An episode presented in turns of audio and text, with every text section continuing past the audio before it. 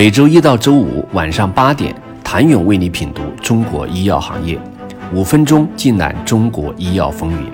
喜马拉雅的听众朋友们，你们好，我是医药经理人、出品人谭勇。二零二零年七月二十二号，距离首批二十五家企业科创板敲钟刚好满一周年。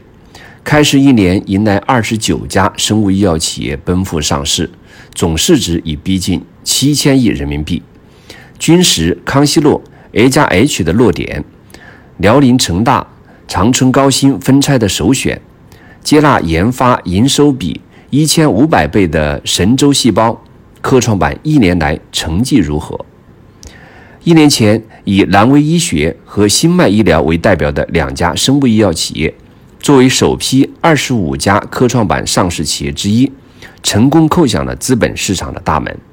而一年后的今天，专注抗体药物研发的创新型生物药企三生国健顺利登陆科创板，成为二零二零年第二十九家过会的科创板企业，同时也是自科创板开板以来第二十九家上市的生物医药类公司。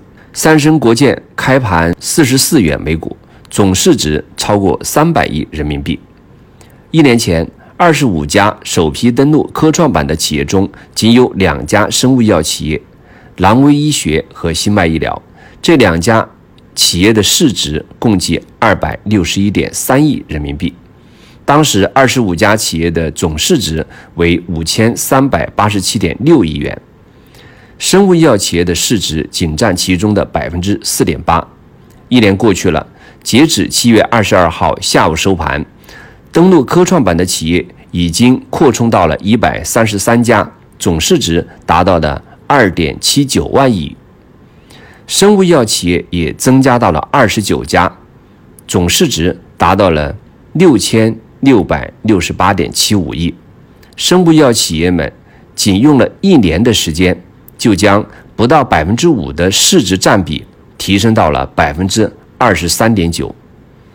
此时，生物医药企业占据科创板百家公司的百分之二十一，市值占比百分之二十三点九。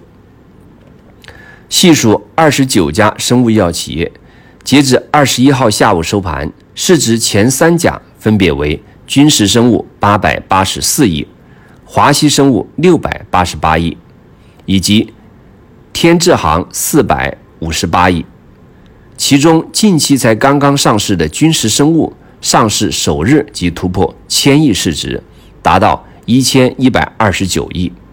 尽管开盘后持续下跌百分之二十一点七五，但君实生物市值仍称霸科创板生物医药板块。当然，从前三甲的最新收盘市值也可以看出，科创板中也缺乏更大体量的生物医药企业。横向来看。计算机行业中的金山办公市值已经达到了一千六百九十九亿，国货之光中芯国际达到了两千八百四十三亿，芯片巨头中微公司达到了一千一百六十亿，市值突破千亿的科创板企业已经达到六家。如果拿上市首日市值与最新市值相比较，科创板中。没有哪个行业可以比得上生物医药行业，市值涨幅前三甲分别为硕士生物百分之六百一十二，百人医疗百分之二百一十五，以及蓝威医学百分之一百一十一。二十九家生物医药企业的平均变动幅度为百分之六十四，而其他行业平均变动幅度都不超过百分之五十。在中国资本市场的改革历史上，科创板的出现显然是具备里程碑意义的，对于正迅速发展的生物医药行业来说尤其如此。一年时间过去，二十九家生物医药企业的表现如何？科创板设立的初衷达到了吗？科创板上的一千亿市值、两千亿市值乃至更高表现的生物医药企业将会何时出现？请您周一接着收听。谢谢您的收听。想了解更多最新鲜的行业资讯、市场动态、政策分析，请扫描二维码或添加医药经理人微信公众号“医药经理人”——医药行业的新闻与资源中心。我是谭勇，周一见。